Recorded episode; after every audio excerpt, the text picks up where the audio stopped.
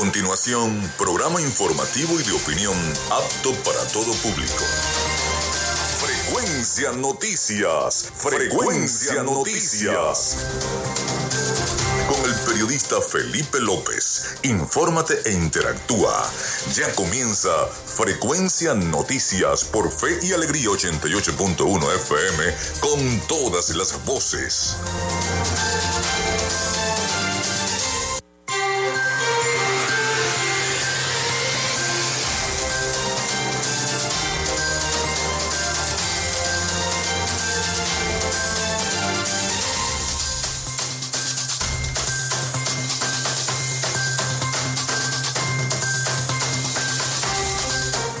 Amigos, muy buenos días, bienvenidos a Frecuencia Noticias. Les saluda Felipe López en mi certificado de locución 28108, mi número del Colegio Nacional de Periodistas, el 10571.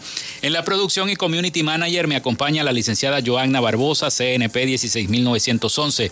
En la dirección y producción general de Radio Fe y Alegría, la licenciada Iranía Costa. En los servicios informativos, la licenciada Graciela Portillo. Nuestras redes sociales, arroba Frecuencia Noticias en Instagram y arroba Frecuencia Noti en Twitter. Mi cuenta personal tanto en Instagram como en Twitter, arroba Felipe López TV.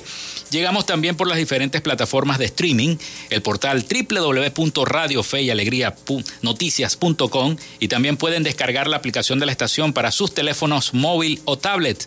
Este espacio se emite en diferido como podcast en las plataformas iBox, Anchor, Spotify, Google Podcast, TuneIn y Amazon Music Podcast. Y también recordarles que Frecuencia Noticias es una presentación de la panadería y charcutería San José.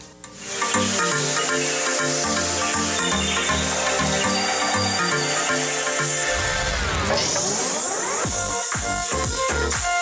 Si estás buscando el mejor pan de la ciudad para tu hogar o piensas en un emprendimiento de comida rápida y necesitas el pan de hamburguesa o perro caliente más sabroso de Maracaibo, en la panadería y charcutería San José te estamos esperando con la mejor atención y el pan más caliente y delicioso. Tenemos para ti el pan francés, dulce, campesino, andino, el pan relleno de guayaba, las lambadas y las sabrosas quesadillas. También tenemos pastelería Estamos ubicados en el sector panamericano, avenida 83 con calle 69, finalizando la tercera etapa de la urbanización La Victoria. Para pedidos, comunícate al 0414-658-2768. Panadería y Charcutería San José, el mejor pan de Maracaibo.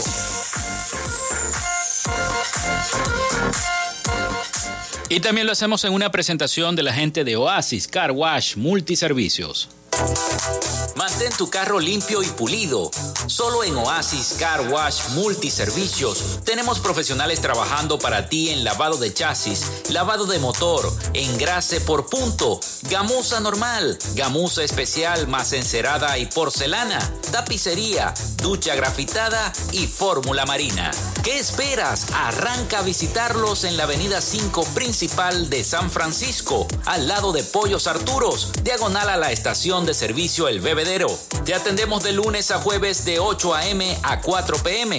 y viernes y sábados hasta las 6 de la tarde. Reserva tu cita al 0414-169-8422. En Oasis Car Wash, tu vehículo queda como nuevo.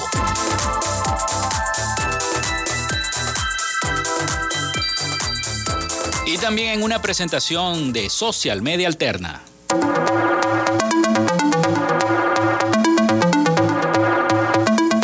Gracias a la gente de Social Media Alterna hacemos posible la interacción tecnológica en redes. Si estás buscando quien te brinde asesoría o lleve las redes sociales de tu empresa o negocio, es momento de hacer el contacto con Social Media Alterna. Diseño de logos profesionales, community manager, diseño y administración de páginas web, podcast y radio online. Haz crecer tu negocio y la idea que tienes en mente en este momento. Llámalos al 0424 634 8306 o contáctalos en arroba social media alterna y establece ya un plan de contrato para llevar tus proyectos y productos profesionalmente en redes sociales. Recuerda, es social media alterna.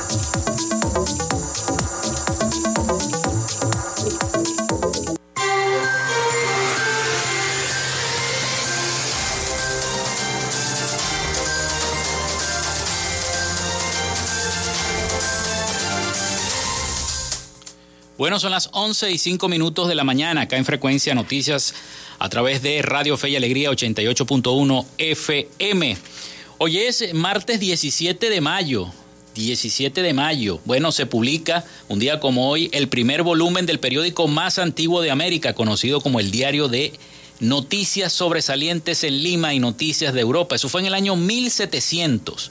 También un día como hoy nace Edward Jenner en 1749, investigador y médico y poeta inglés. Está considerado como el padre de la inmunología. Descubrió la vacuna contra la viruela. Se crea también la primera ley de bancos en Venezuela. Eso fue en el año 1841.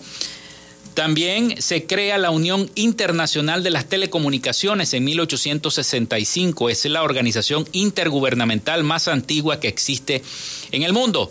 Los restos mortales de José Tadeo Monaga son ingresados al Panteón Nacional en el año 1877. Un día como hoy también nace Federico Brand en 1878, un gran pintor venezolano. Muere John Derry en 1886, ingeniero, herrero y fabricante estadounidense, fundador de Derry y Company, una de las marcas de equipos de construcción y agrícolas más importantes del mundo. También se crea en Grecia el mecanismo de anticitera. En 1902 se conoce como la primera computadora analógica del mundo, la primera computadora de la humanidad. Tiene más de 2.000 años de antigüedad. Un día como hoy también nace Aquiles Nazoa en 1920, escritor, ensayista, periodista, poeta y humorista venezolano. Un día como hoy también nace el futbolista venezolano Juan Arango en 1980. También se desarrolla la última emisión de Beverly Hills en, el año 2000. Muere Mario Benedetti en 2009, escritor, poeta, dramaturgo y periodista uruguayo. Muere también la pantera de Boston, Donna Summer, en el año 2012, actriz y cantante estadounidense. Muere Jorge Rafael Videla en el año 2013, militar y dictador argentino. Hoy es Día Nacional de la Poesía. Felicitaciones a todos los poetas. Día Internacional contra la Homofobia y la Transfobia. Día Nacional contra la Homofobia y Transfobia y Bifobia. Hoy es Día contra la Hipertensión Arterial. Día Internacional del Reciclaje. Día Mundial de las Telecomunicaciones y la Sociedad de la Información. Día Mundial de Internet. Y Día del Contador Público. Así que felicitaciones a todos los contadores públicos que están en nuestro hermoso estado Zulia. Vamos con la información en este momento y la noticia que le está dando cabida en todos los portales digitales en este momento es lo ocurrido ayer con la oposición política venezolana, esta unión. Bueno, y ahí se vislumbra en el, en, el, en, el, en el horizonte una renovación de la oposición política. La oposición política venezolana renovó su dirección y además convocó a elegir en primarias a su candidato presidencial el próximo año en el 2023. Les tengo un audio informativo acerca de eso gracias a nuestros aliados informativos La Voz de América. Vamos a escuchar entonces el siguiente reporte. Luego de meses de desencuentros entre el liderazgo político, los principales partidos opositores acordaron una refundación interna de la llamada Plataforma Unitaria, con el fin de enfrentar al oficialismo y en cuenta regresiva para las presidenciales de 2024, algo que el politólogo Pablo Quintero ve como una buena señal. La oposición entendió que el aislacionismo y la espera de resultados o de acontecimientos para el quiebre del, gobierno eh, no va a ocurrir, eso no va a pasar. Y la única forma de construir circunstancias que permitan acercarse al poder es por la vía del movimiento, la vía del cambio, la vía del activismo. Sin embargo, Quintero apunta que el nombramiento del exdiputado Omar Barbosa como nuevo secretario ejecutivo de la coalición no ayuda a aliviar la falta de confianza que siente la ciudadanía en la dirigencia. Pertenece a un sector que no ha tenido ningún tipo de identificación con el elector joven venezolano de oposición, eh, mucho menos con el elector de la diáspora. Al final, la percepción de la gente se traduce en más de lo mismo. Mientras el politólogo Walter Molina considera que entre los principales retos de la oposición está mantenerse unida antes y después de las primarias. Es claro que si alrededor de una figura se aglomera la oposición, la real, la que busca el cambio, las probabilidades de generar quiebres dentro del sistema son mayores. El chavismo no ha oficializado al actual jefe de Estado Nicolás Maduro como su abanderado para las presidenciales de 2024. Sin embargo, por ahora no se asoman otras figuras dentro del partido de gobierno. Adriana Núñez Rabascal, Voz de América, Caracas.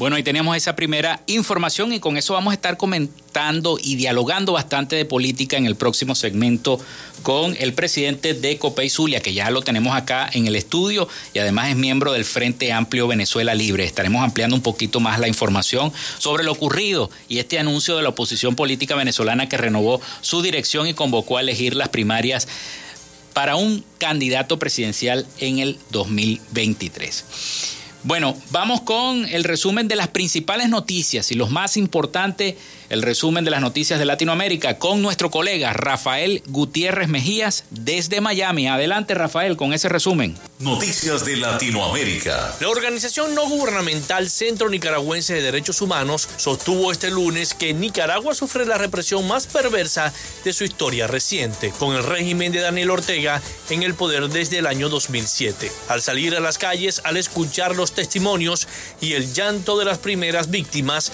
nos encontramos con la represión más perversa de nuestra historia reciente, la de los Ortega Murillo, pareja presidencial, señaló el CENIT en una declaración pública con motivo de su aniversario número 32. Las denuncias del CENIT fueron rechazadas por las autoridades nicaragüenses que en diciembre del año 2018 cancelaron su personalidad jurídica y expropiaron sus bienes. El CENIT sostiene que ha documentado en Nicaragua casos de tortura, presencia de agentes cubanos en ataques contra estudiantes, la muerte en prisión del ex guerrillero histórico sandinista Hugo Torres, el arresto arbitrario de cientos de opositores y otras supuestas violaciones a los derechos humanos.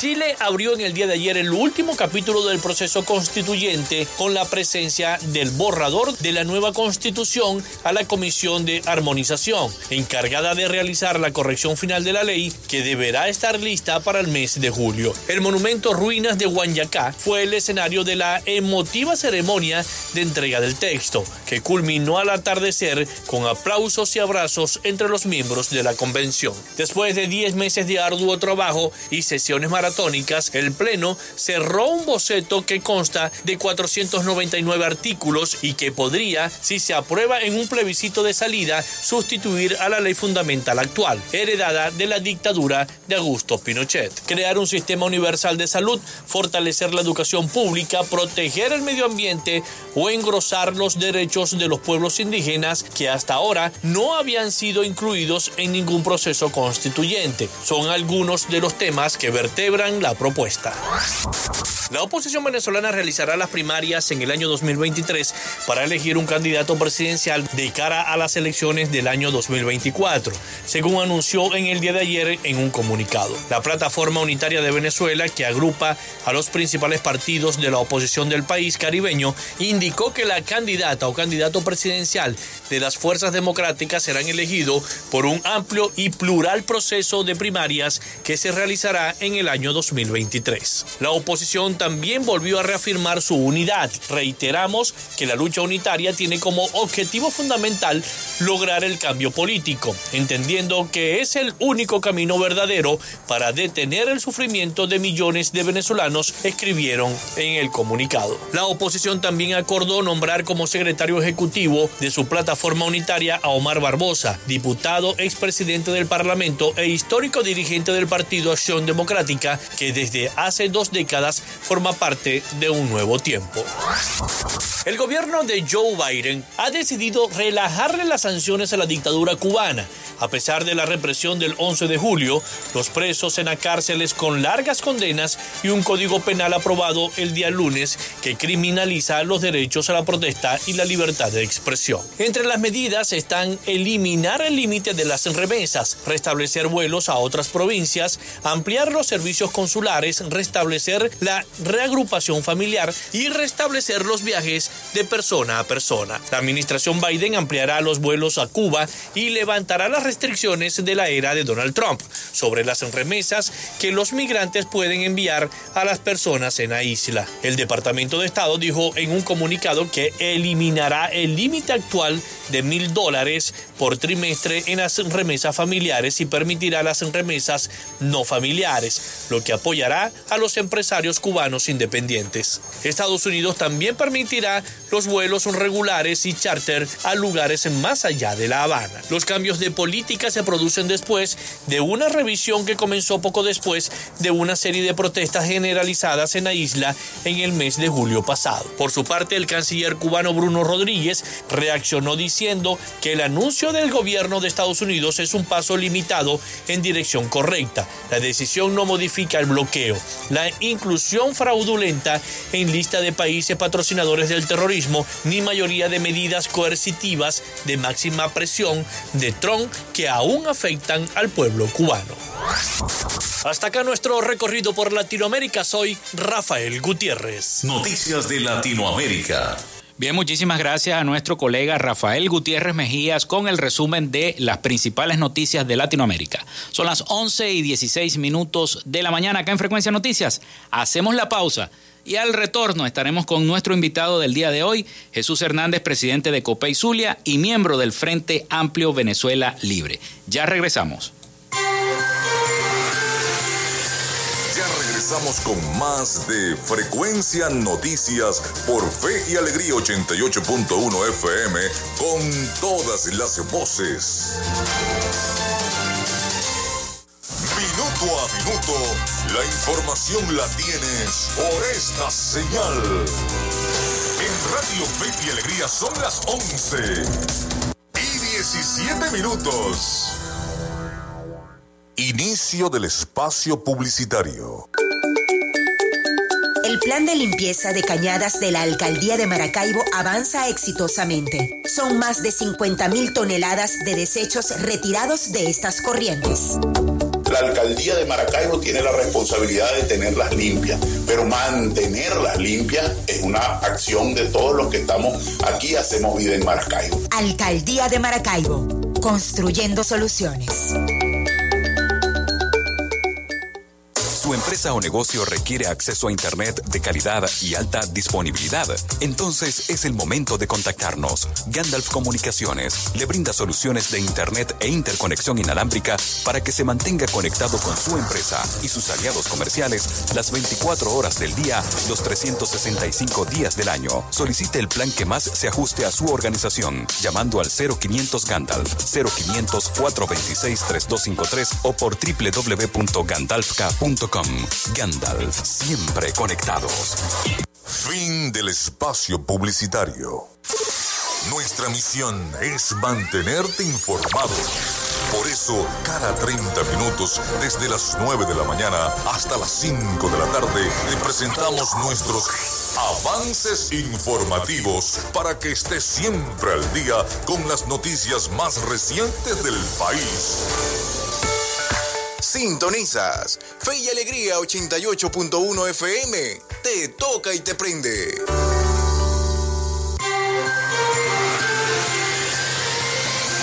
Escuchas Frecuencia Noticias por Fe y Alegría 88.1 FM con todas las voces.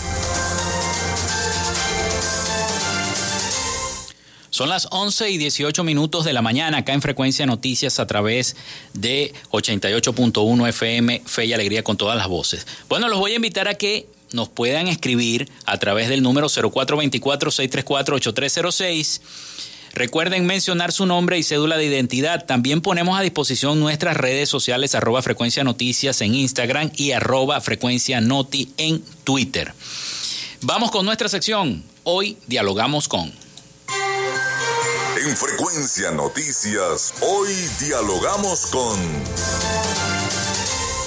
Dialogamos con Jesús Hernández, presidente del partido Copey Zulia y miembro del Frente Amplio Venezuela Libre. Bienvenido, bienvenido. Muchas gracias, Felipe.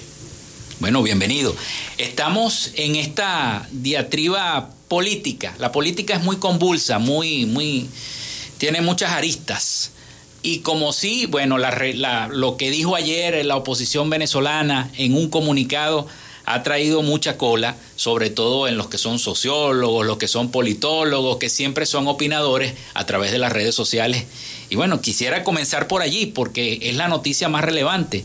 Eh, se está preparando entonces el partido COPEI ya de cara a estas a elegir estas primarias el próximo 2023 para elegir a ese candidato presidencial que pueda recuperar Venezuela en el 2024? Por supuesto que sí.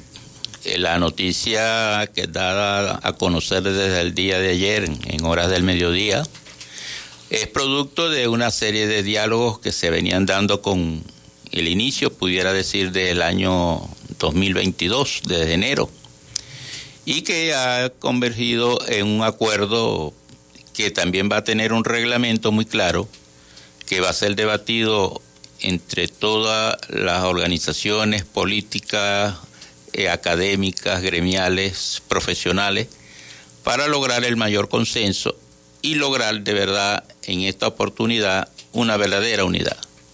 Te puedo decir que en el Zulia eh, ya hemos avanzado bastante, sin embargo estábamos a la espera de la decisión que se tomara a nivel nacional para nosotros también eh, articularnos de manera efectiva con los objetivos y lineamientos que estamos eh, destinados a darle cumplimiento, porque es una tremenda oportunidad. Y cuando tú haces el comentario de que los sociólogos, politólogos, es algo natural, yo pienso que allí eh, se ventilan las diferentes opiniones que son muy valederas para eh, el análisis político porque como tú bien lo decías, la política es muy dinámica eh, y tenemos que estar haciendo revisiones permanentemente a fin de poder garantizar el éxito y que podamos corregir posibles errores en el tiempo previsto, porque de eso se trata. En esta oportunidad, todos los factores de la sociedad civil y partidos políticos estamos apostando al éxito, al triunfo y para lograrlo, bueno, tenemos que hacer la mayor amplitud de criterio, de disposición para poder alcanzar la meta que ya todo el pueblo venezolano conoce, que es ponerle punto final al régimen y retornar nuevamente a un periodo de libertad y democracia en Venezuela. El Frente Amplio Venezuela Libre ya venía trabajando en estos puntos para lograr esta, esta decisión que ayer conocimos todos los venezolanos. Sí, ya habíamos comenzado en una etapa de organización. No nos olvidemos que tenemos que organizarnos todos mm. y los partidos políticos también están cumpliendo esa tarea de reestructurar toda su, su plataforma de manera de ponerla al servicio de este proyecto unitario. Y en eso estamos todos, de verdad, te puedo manifestar que en el Zulia ya está constituido la dirección regional, pero también estamos ya instalando de manera muy efectiva la participación y la integración en los 21 municipios del Estado. ¿Por qué? Porque es la sumatoria de todo esto lo que nos va a garantizar que en el caso nuestro, muy específicamente del Zulia, podamos tener un éxito rotundo. El Zulia es un estado muy importante, sobre todo en materia política. Se dice que el Zulia decide el, quién es el presidente de la República por la cantidad y el número de electores que tiene. Por supuesto. En, su territorio. Esa es una verdad que ya está demostrada numéricamente y es el estado que tiene la mayor población electoral en todo el país. Inclusive dentro de eso, dada esa importancia, eh, nosotros también asumimos con responsabilidad esa tarea porque para nosotros sería muy lastimoso y por supuesto no lo vamos a hacer, no lo vamos a, aceptar que el Zulia no ponga su mayor cuota en este proceso. Y en eso estamos todos trabajando, de manera que los resultados se verán, como ya lo señalaste, el próximo año. porque también se debatía que podía ser a finales de este año 2022, pero bueno, ya se decidió que va a ser para el próximo año del 2023, que ya tengamos el candidato único en donde todos ya han manifestado con mucha seriedad y responsabilidad y aceptación que el que resulte victorioso será el candidato de la unidad. Bueno, y eso pasó también acá en, en el Zulia, ¿no? Con la, los candidatos de la gobernación. Resultó vencedor Manuel Rosales, eh, cuando todo el mundo pensaba que iba a ser eh, al revés, que a lo mejor el gobierno, con todo el aparataje que tiene, eh, con todo el poder, iba a hacer que los resultados fuesen contrarios. Y bueno, gracias a Dios se logró el cometido. Pero le pregunto, para Jesús Hernández, ¿se podrá lograr este cometido en el 2024? Por supuesto que sí. El, el Zulia, como tú bien lo dices, dio muestra que no ha sido evaluada en su justa dimensión. Quiero significar ese punto. Eh, el Zulia no solamente ganó la gobernación, de los 21 municipios obtuvimos 15. Sí, señor. Que es una cifra muy importante y fue producto de una unidad de verdad verdadera en donde todos los partidos apostamos a ese triunfo. Por eso que ese fue el mejor ejemplo. Muchos analistas señalan que fue Varina, no, fue el Zulia. El Zulia porque demostró que eh, con una verdadera unidad era posible alcanzar el éxito. Y fíjate que no así lo compartimos en, en otras entidades sencillamente porque el régimen siempre ha apostado a dos factores que hasta ahorita le ha dado eh, la victoria, que es al divisionismo y a la abstención. Son dos factores que son importantes a la hora del proceso. Pero para estas presidenciales tenemos que aunar y establecer algunas condiciones. Para nadie es un secreto que una gran parte de la población con derecho a ejercer su voto no se encuentra en el país. Se calcula entre 6 y 7 millones de, venezolanos. Yo diría 7. Sí, que han, eh, que han migrado fuera de su país y que ellos tienen derecho por la constitución a ejercer el voto, estén donde estén. Y para eso tenemos que empujar con fuerza, con vigor, para que el, se produzca la actualización del registro electoral permanente. ¿Y cómo lograr eso si en las pasadas elecciones presidenciales no votaron los que estaban en el exterior. Y por eso fue eh, en otros puntos y en otras cosas que muchos países del extranjero decían que el proceso había sido inconstitucional e ilegítimo. ¿Cómo lograrlo entonces? Bueno, fíjate que en las elecciones del 2018, no en balde 60 países, para ese entonces, le, no reconocieron los resultados que el Consejo Nacional Electoral proclamó. Eso dio eh, motivo de esa, de esa falta de reconocimiento, un aislamiento prácticamente para, para Venezuela y una ruptura que, al país le ha hecho mucho daño. A raíz de eso, pues ellos, eh, el régimen eh, poco le importó y ellos siguieron manteniendo la tesis de que esas elecciones fueron valederas. Por eso que en su momento se llamó a, Nicolás Maduro se llamó el usurpador, porque no, al no tener el reconocimiento ni interno ni externo, pues sencillamente lo que estaba era de verdad ocupando un cargo, usurpando un cargo que no, para el cual no había sido legítimamente electo. Esa experiencia es la que no podemos permitir en, esto, en este nuevo escenario por venir. Esa experiencia tenemos que irla trabajando a través de diálogo, presiones internacionales, que tenemos muchos países que todavía nos apoyan en esa, en esa, en esa lucha, de manera de poder garantizar de verdad que en esta ocasión vamos a tener eh, oportunidades o condiciones aceptables para ir también a un proceso electoral. No nos olvidemos que estamos todavía reanudando el diálogo que se inició en México, que fue suspendido, y dentro de ese diálogo buscamos precisamente en esa mesa de negociación, que muchos también la critican, sencillamente estamos buscando condiciones para poder participar. De hecho, vamos a participar, pero con las condiciones también necesarias, porque no tiene sentido ir sin, sin unas condiciones claras en donde el gobierno inclusive acepte, en el caso de salir derrotado, que acepte esos resultados. Eso es parte de la cuestión. Es una tarea difícil. Y es difícil, es titánica. sí, señor. Es una eh, escalar una, una empinada muy fuerte. Pero bueno, estamos obligados a hacerlo porque ya la situación que vive el país es insostenible. Fíjate que ya se están procediendo prácticamente a vender o a subastar los bienes de la República como si fueran chatarra. Entonces eso, en vez de por Venezuela, que fue número uno en muchas áreas, empezando por el área del hidrocarburo, hoy estamos prácticamente inactivos y por ahí se rumora de unas inversiones iraníes para poner a funcionar la refinería del Palito.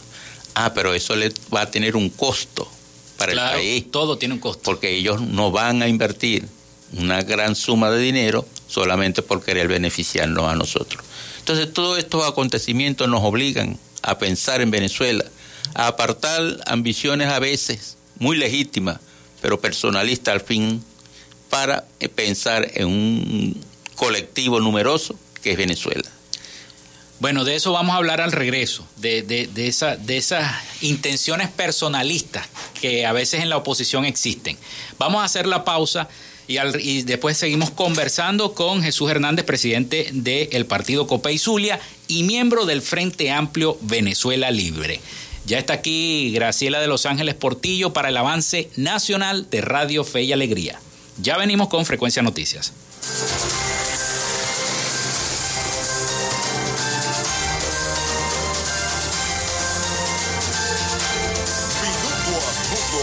La información la tienes por esta señal. En Radio Fe y Alegría son las 11 y 31 minutos. Establecemos contacto entre las regiones. Caracas, Maracaibo, Guasdualito, El Tigre, Barquisimeto, Mérida, Tucupita, Ciudad Guayán, Cumaná, Machiques, Paraguaypoa, San Cristóbal, San Fernando de Apure, Maturín, Pariaguán, Anaco, Ciudad Bolívar, San Juan de los Morros, Puerto La Cruz, Nueva Esparta. Esta es la señal de Radio Fe y Alegría Red Nacional, con todas las voces.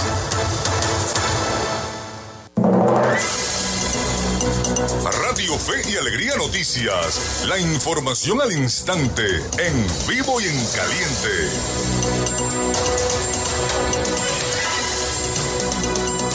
11 y 32 minutos de la mañana, a esta hora les informamos que Marino Alvarado, coordinador legal del Programa Venezolano de Educación Acción en Derechos Humanos, Provea, expresó que la demanda por difamación continuada que recibieron el padre Alfredo Infante, párroco de San Alberto Hurtado, y él, fue por exigir que se investiguen las cadenas de mando por las presuntas ejecuciones extrajudiciales cometidas en el estado Carabobo. Alvarado, a través de un video publicado en su cuenta en Twitter, dijo que esta es la consecuencia de ser exigentes en materia de derechos humanos y ese riesgo que corren los defensoras y la, los defensores y las defensoras de derechos humanos por exigir que se investiguen las cadenas de mando. Recordamos que este lunes 16 de mayo, Alvarado e Infante fueron demandados por el gobernador del estado Carabobo, Rafael Lacaba, por difamación continuada. Alvarado aclaró que no están diciendo que el gobernador de Carabobo es responsable de dichas ejecuciones extrajudiciales. Por el contrario, alegan que se debe investigar su presunta responsabilidad. A su juicio es el papel del Ministerio Público y por eso exhortan a la Defensoría del Pueblo a que colabore con el Ministerio Público para que no solo investigue las presuntas ejecuciones extrajudiciales del Estado Carabobo,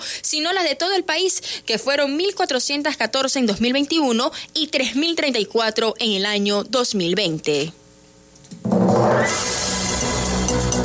Radio Fe y Alegría Noticias. Usted recuerda que esta y otras informaciones serán ampliadas en la emisión meridiana de Radio Fe y Alegría Noticias. Les acompañó Graciela de Los Ángeles Portillo. Radio Fe y Alegría Noticias. La información al instante, en vivo y en caliente.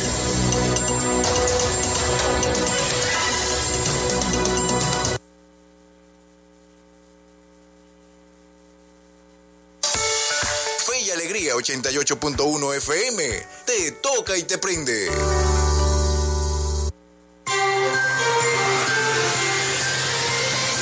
En sintonía de Frecuencia Noticias por Fe y Alegría 88.1 FM con todas las voces.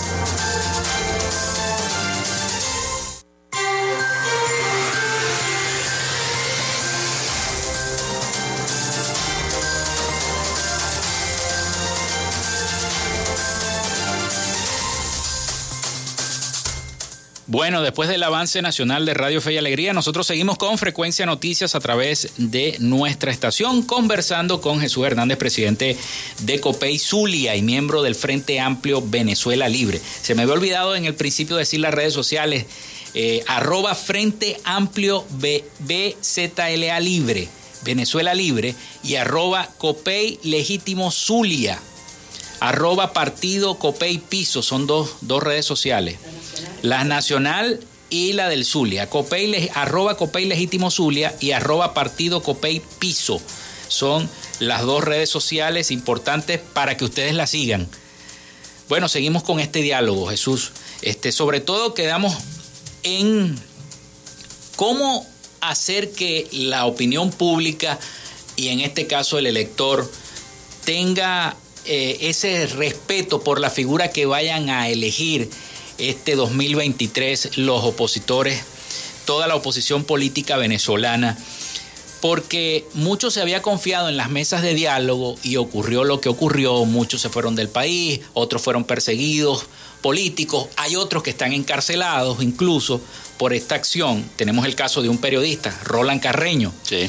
Entonces, este, ¿cómo hacer que el opositor, ese elector opositor confíe en esta oposición tan fragmentada, tan dividida, con tanto eh, personalismo? Bueno, eh, eso tiene sus inicios desde hace mucho tiempo.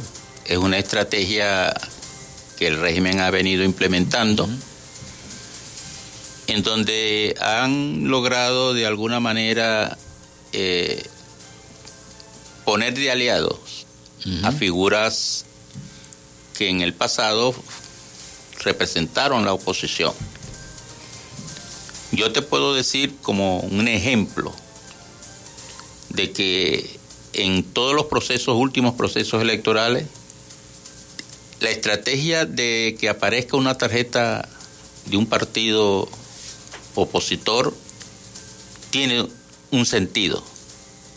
Y el gobierno ha trabajado sobre eso. No nos olvidemos que ellos tienen lo que ellos mismos han denominado una sala situacional, en donde ellos reciben información y en, y en función de esa información establecen su contraataque. Y todo esto eh, lo han venido haciendo, aplicando, como te dije en el segmento anterior, jugando a dividir, jugando a la abstención y desmotivando al electorado de manera que el electorado no sienta aquella, aquella necesidad de ejercer el derecho constitucional que tiene, que es el derecho al sufragio. Entonces esa desmotivación nos resta a nosotros, pero le suma a ellos. Cuando ellos dividen, y tú lo puedes ver cuando te introduces en la página del CNE, en las elecciones del 21 de noviembre, ahí están los números que si le hacemos un análisis matemático y político, era para que la oposición ganase casi todas las gobernaciones del, país. Pero sin embargo el divisionismo, algunas apetencias muy particulares, no permitió que esa sumatoria diera el triunfo al quien realmente podía ejercer una buena gestión de gobierno. Cosa muy contraria que sucedió en el Zulia. En el Zulia sí apostamos al éxito, y lo que muchos inclusive que no, no, nunca lo llegaron a asegurar se dio. Un triunfo rotundo, como tú mismo lo dijiste, el triunfo de, de, Manuel. de Manuel Rosales como gobernador, el triunfo de Rafael Ramírez en la alcaldía de Maracaibo, el triunfo de Gustavo Fernández, y pare de contar en los otros municipios que también obtuvimos la victoria.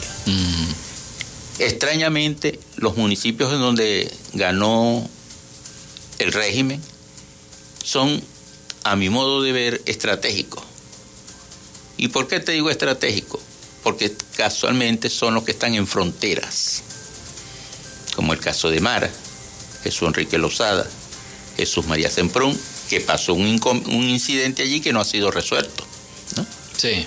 Bueno, extrañamente, esos municipios que son fronterizos. Menos Machique, porque Machique es, es, un opositor, una, un oficialismo que no sé. Entonces, fíjate que en esa, en esa actitud pudiera parecer un tanto extraña que el tiempo dirá qué realmente pasó allí. No nos olvidemos que parte de nuestro territorio ha sido tomado por la guerrilla colombiana, la disidencia de la guerrilla colombiana, que han hecho de nuestro territorio, de esa franja de territorio, su medio de operación. Bueno, y en esto pareciera que hubiese una complicidad, que por supuesto no está manifiesta, pero hay evidencias, hay hechos que lo, que lo señalan, que ellos trataron de resguardar, como lo quisieron hacer con Barina y Apure, que también es frontera. Lo único que en el caso de Apure, de Barina, perdón, cuando ellos intentaron, que habían perdido por un margen muy pequeño, y al no reconocer al ganador, pues sencillamente tuvieron que verse obligados a repetir las elecciones y fue la fuerza del pueblo. Y fue peor, porque ganaron por más votos. Exacto, la fuerza del pueblo lo que obligó entonces a refrendar la victoria anterior, la del 21 de noviembre. Lo mismo, la misma motivación, la misma inspiración y sobre hechos muy concretos, analizando quiénes son los aspirantes a medirse en un proceso interno opositor para la escogencia del candidato y tener la mejor visión, la mejor claridad para sacar al país de esta crisis en que estamos, que no va a ser fácil, no. Yo diría que eh, aquí tendrá que reeditarse una alianza de todas las organizaciones para gobernar y tener un amplio piso político que permita que en unidad podamos ir haciendo el trabajo y recuperando y reconstruyendo lo que se ha destruido. Y para eso necesitamos el concurso de todos. No es un solo hecho de tener una figura presidencial, mm. es que al lado de ese que resulte electo tenemos que estar todos, como lo estamos en el, aquí en, el Estado, dándole el apoyo a la gestión de gobierno porque apostar al fracaso de Manuel es apostar al fracaso nuestro dentro de un bloque opositor donde la población zuliana generó una serie de expectativas y un proceso de cambio. Entonces nosotros mal podemos estar obstaculizando por cuestiones muy particulares o diferencias de carácter político la gestión del gobernador, como también obstaculizar la gestión del alcalde. Del alcalde. Ellos están haciendo el trabajo, trabajo que nos consta que es bastante difícil porque también el régimen tiene un cerco financiero, político y de competencias y atribuciones de los gobiernos locales y regionales que no le permite la mayor amplitud. Bueno, ayer el gobernador Morel Rodríguez estaba llamando, haciendo una exhortación al gobierno nacional para que devuelva las competencias de los puertos y los aeropuertos a las gobernaciones. Claro, por supuesto. se las están viendo negras. Por supuesto. No nos olvidemos, Felipe, que aquí comenzó en el año cuando ganó por la primera vez el primer gobernador electo por el voto popular que fue Osvaldo Álvarez. Osvaldo. Comenzó un proceso de descentralización y te quiero señalar de que yo formé parte de esa comisión porque tengo un posgrado precisamente en descentralización que se hizo en aquella época. Y tuvimos avance, se logró la transferencia del puerto, aeropuerto, vía interestatales, papel sellado zuliano, timbre de, zuliano, la salina, Corpo Zulia, ¿verdad? Todo eso fue transferido ¿Cuál fue el único que no logramos en esa gestión? Pues sencillamente que el, impuesto al valor agregado, lo que nosotros llamamos el IVA, que produce el Zulia, se quedara en el Zulia. Para ese entonces estaba de presidente Carlos Andrés Pérez. Y en esas negociaciones y acuerdos que se, siempre se establecían para hacer las transferencias recurrentes, pues casi se da un acuerdo de fiti-fiti, o sea, mitad y mitad. Pero no se llegó nunca a ese acuerdo. Sí, no se dio porque la misma, la misma dinámica política no alcanzó el tiempo. No nos olvidemos que en la reelección Osvaldo fue aspirante a la presidencia mm. y eso rompió la armonía y lo que se había avanzado en materia de descentralización. Y eso quedó al final en punto muerto. Que se retomó posteriormente, pero con otra forma, como fue cuando se aprobó la ley de asignaciones especiales, que muchos todavía lo recordamos, con los países, eh, perdón, con los estados petroleros. Y también para lograr el consenso y se aprobara como ley nacional, los estados no petroleros también iban a recibir un beneficio. Aquí después de pasado este trance que estamos conversando, que es el trance a la libertad y a la democracia, tenemos que también ir pensando en una verdadera descentralización. De manera que la respuesta del ciudadano común en el barrio, en una urbanización, los profesionales, todos, tengamos la solución lo más cercano posible. Que no dependamos ni de Maracaibo, los que son de los municipios foráneos, o de Caracas, que venga la solución de allá. Mucha, mucha de la crisis que estamos viviendo actualmente es, es ocasionada por el centralismo. Si nosotros no tuviésemos eso, pues sencillamente tuviéramos incapacidad de poder resolver nuestros propios problemas. Y lo triste es que la misma constitución promulgada por el régimen establece en su artículo 4 que Venezuela es una república federal y descentralizada. Pero no, no, es, no es ni lo uno ni lo otro porque por el contrario, más bien han conquistas que se habían logrado en el pasado fueron de vuelta y ellos han vuelto otra vez a centralizar el poder. Porque es una manera, es una forma de, de acuerdo a sus ideologías y pensamientos, tener el control de todo. Entonces, es una forma de ellos mantenerse. Sí.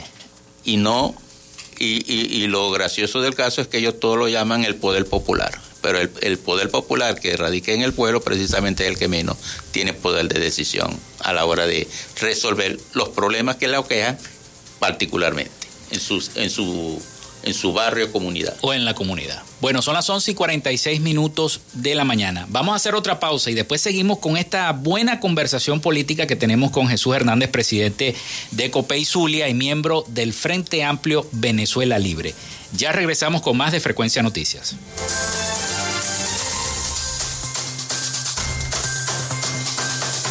Minuto a minuto, la información la tienes por esta señal. Radio Fe y Alegría son las 11 y 47 minutos.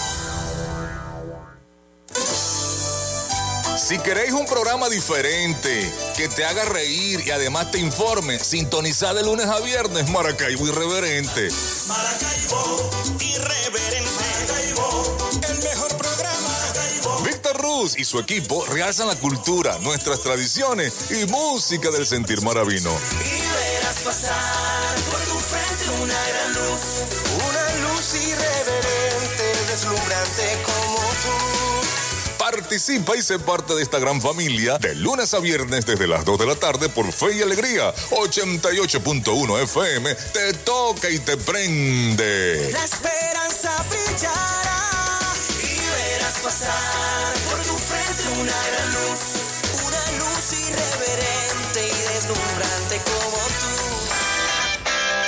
Radio Tubers, un espacio para acompañar a los estudiantes media general y media técnica. Radio Tubers, desde las 6 de la tarde por Fe y Alegría 88.1 FM, te toca y te prende. A viernes puedes entrar a una librería a través de tu radio. El poeta Luis Peroso Cervantes te recibirá en Puerto de Libros, Librería Radiofónica. Un espacio diario para la recomendación de libros, lecturas y todo lo que tiene que ver con el mundo de la cultura y la intelectualidad. Es un puerto del cual zarpar al océano de la imaginación y el conocimiento. De lunes a viernes de 9 a 10 de la noche por la red nacional de emisoras Radio Fe y Alegría. Con todas las voces. Escuchas Fe y Alegría 88.1 FM. Te toca y te prende.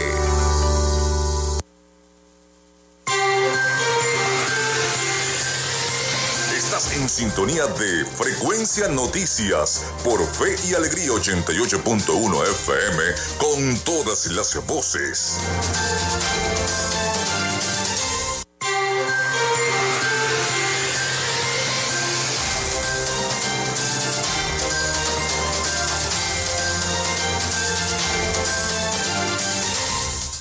Bueno, son las 11 y 49 minutos de la mañana acá en Frecuencia Noticias a través de 88.1 FM.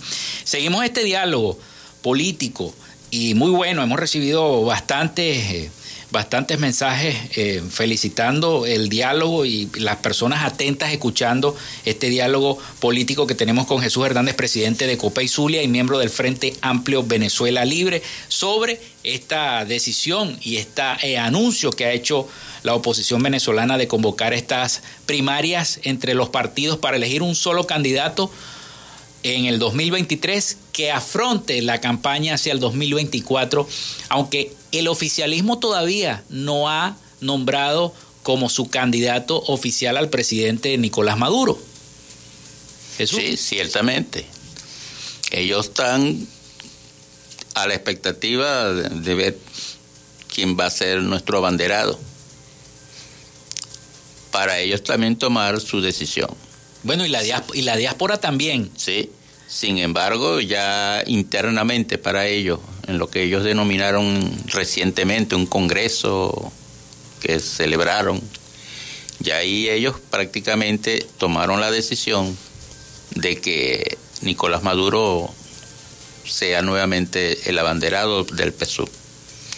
No lo han oficializado, bueno, por razones de estrategia y sobre todo que también ha habido mucha descoordinación dentro de sus propias estructuras. A ellos les ha costado mucho, ellos andan en un proceso y te puedo decir en el caso específico del Zulia, en donde tuvieron que traer a Jacqueline Faría y otras personalidades para reorganizar lo que... Yo diría que refundar otra vez. Refundar, sí. ¿Por qué? Porque el, prácticamente la estructura eh, quedó casi inexistente andan un grupo de ellos haciendo el trabajo, pero le ha sido bastante difícil. Muy por el contrario, muchos de los que fueron simpatizantes y aliados de ellos, hoy en día más bien manifiestan un, total rechazo.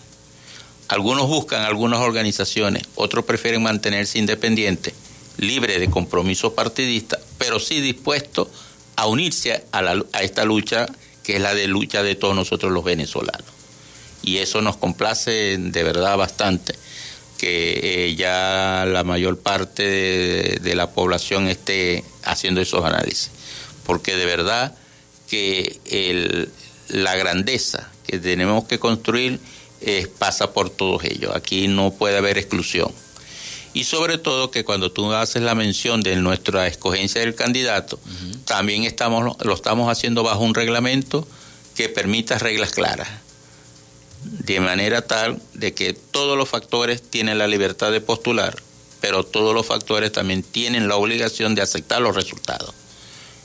No es válido que después vayan a hacer señalamiento de ningún tipo. Y, el, y en ese orden, pues eh, cada día sumamos más. Y estamos también en, la, en la creación y en el aporte de, de estrategia que permita visualizar dentro de esa forma de, de cogobierno también ser actores fundamentales en la solución de los problemas, con programas muy claros que permita la solución que va a ser larga, pero tenemos que también estar conscientes que en un corto tiempo tenemos que ir dando respuesta a toda esta crisis que estamos viviendo. Por lo menos la crisis de la falta de gasoil paraliza a los industriales, a los productores y lo más grave, las unidades de, las, de recolección de desechos sólidos no pueden salir completas porque no tienen combustible. Afean el ambiente, destruyen el ambiente y ocasionan enfermedades. Porque tú sabes que eso lo que trae es consecuencias de moscas, zancudos, eh, roedores, que van en detrimento de la salud del pueblo y especialmente de los sitios más precarios. Y tampoco la solución la va a encontrar en un hospital, porque cuando llega a un hospital No, le y es atendido. Lo primero que le- el médico que esté de guardia, lo primero que le hace es unas- unas- un listado de peticiones para poder ser atendido. Entonces, toda esa crisis que estamos viviendo, tenemos que buscarle una solución en un corto plazo, de manera de que la población comience a sentir que bien valió la pena. Para eso, tú dijiste también en el segmento anterior, tenemos que ganarnos la confianza. Y la confianza la ganamos con lo que decimos, pero por lo que hacemos también. Tiene- tenemos que ser coherentes, porque una cosa que ha hecho bastante daño y que me lo decían en estos días cuando estuve de gira por Baral, la coherencia y me hablaban de la demagogia. Esa tesis que surgió de, un juego de la antipolítica, tenemos que volver nuevamente a hacer política con nivel de altura.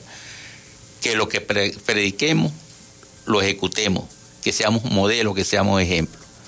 Porque es que nosotros somos observados y no, no tiene validez que yo diga aquí una cosa, pero cuando salga de aquí me vean haciendo otra. Así es. Porque lo que construí aquí, o los que cre- escucharon mi mensaje y me creyeron, a los que me vean haciendo otra cosa, van a decir más de lo mismo.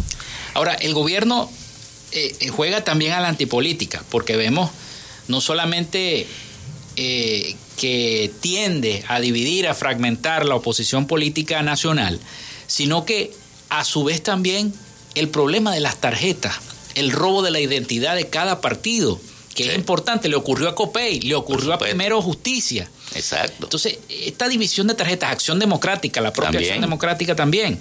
Entonces, ¿cómo ven ustedes esta, esta forma? ¿Ellos volverán a aplicar, querrán otra vez en esas elecciones volver a aplicar lo mismo? ¿O la oposición tendrá que tener una tarjeta única? Bueno, esa es parte del, del desarrollo del encuentro fraterno entre todos. Tú dijiste una gran verdad. Una de las estrategias, y COPEI fue el primer partido que le fueron secuestrados sus símbolos, su tarjeta. Después vinieron los demás. Y cuando quisimos hacer los reclamos con fuerza, el presidente nacional se tuvo que refugiar en la Embajada de Chile porque había salido una orden de captura para ponerlo preso.